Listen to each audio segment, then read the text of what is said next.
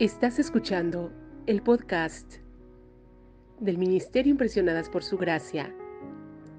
Nuestra serie actual es Cómo llegar a ser una esposa conforme al corazón de Dios.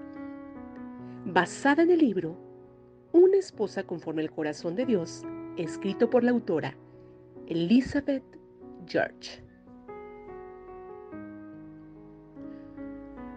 Acompáñanos a reflexionar sobre aprender a comunicarse.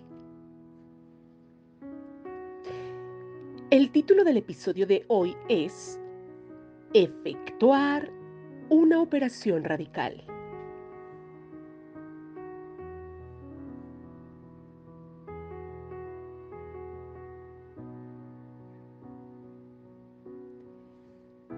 Te disgustan los resultados del examen de tus hábitos y temas de comunicación o el fruto que se desprende de los mismos, y créeme que toda esposa falla en este aspecto, entonces algo debe cambiar. Debes realizar una operación radical en tu corazón y en tu lengua. No dudo que tu anhelo es expresarte como es propio de una esposa conforme al corazón de Dios, pronunciando palabras agradables a Dios y que te caractericen como una esposa sabia y empática. No dudo que anheles que tu conversación afecte la vida de tu esposo y edifique tu relación matrimonial. Así pues, para lograrlo, sugiero que te presentes delante de Dios en oración. Háblale de tus luchas, decepciones, quejas, amargura, temores y fracasos. Eso fue lo que hizo nuestra querida Ana. Ella era una mujer y una esposa conforme al corazón de Dios.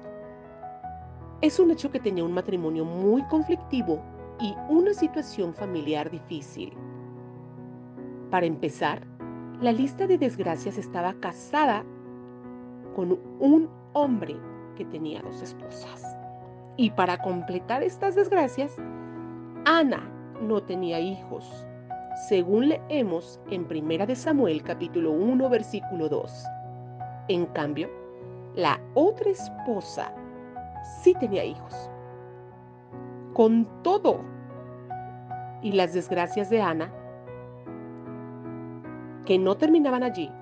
A la afrenta se sumaron las ofensas, pues la otra esposa la irritaba, enojándola y entristeciéndola porque Jehová no le había concedido tener hijos. ¿Cuál fue la solución de Ana?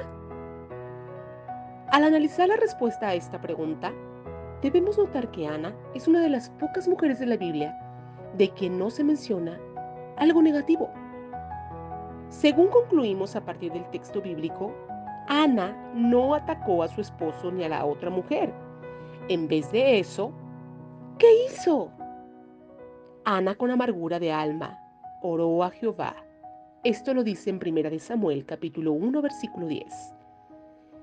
En su presencia, en la presencia de Dios derramó lágrimas de angustia y en silencio oró ante Él, implorándole y haciéndole promesas respecto a su desdicha y vida familiar. Versículos 10 al 13. Tal vez enfrentas una situación intolerable y sin salida aparente en tu hogar. Una que pone a prueba tu persistencia. Identifícala por su nombre y preséntala al Señor en oración. En su presencia puedes expresar todos tus sentimientos y temores. Puedes confesar la amargura de tu alma.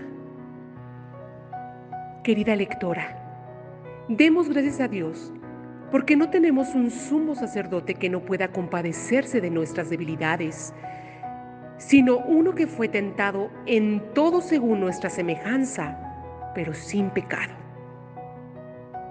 Acerquémonos pues confiadamente ante el trono de la gracia para alcanzar misericordia y hallar gracia para el oportuno socorro. Como dice Hebreos capítulo 4, versículos 15 y 16.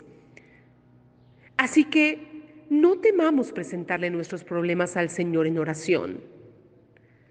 Toma determinación de arrancar de raíz lo malo al tiempo que derramas tu corazón delante de Dios y con tus faltas en lo que respecta a tus hábitos comunicativos.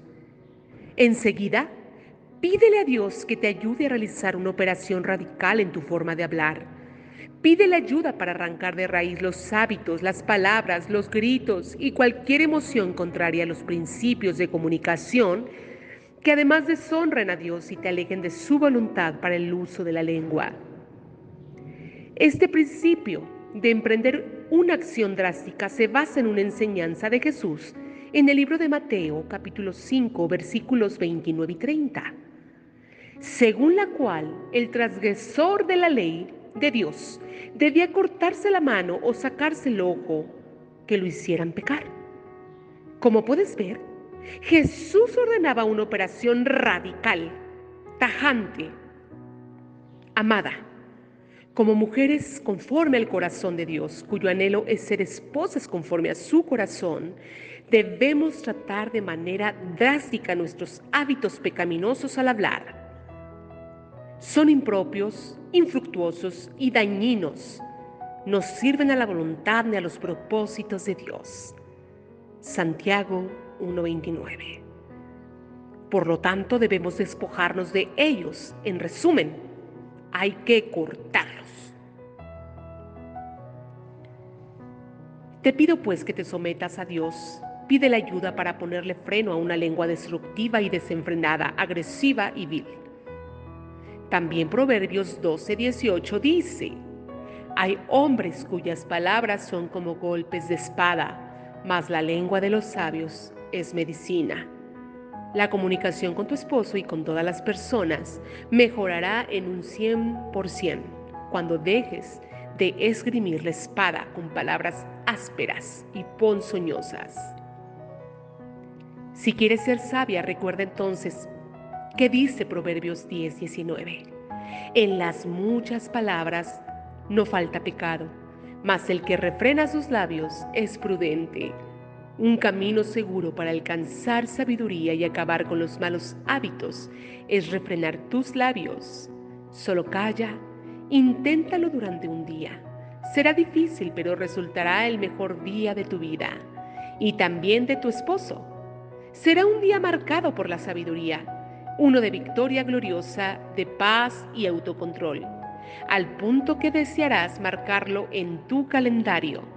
Vivirás ese día como una esposa, conforme al corazón de Dios.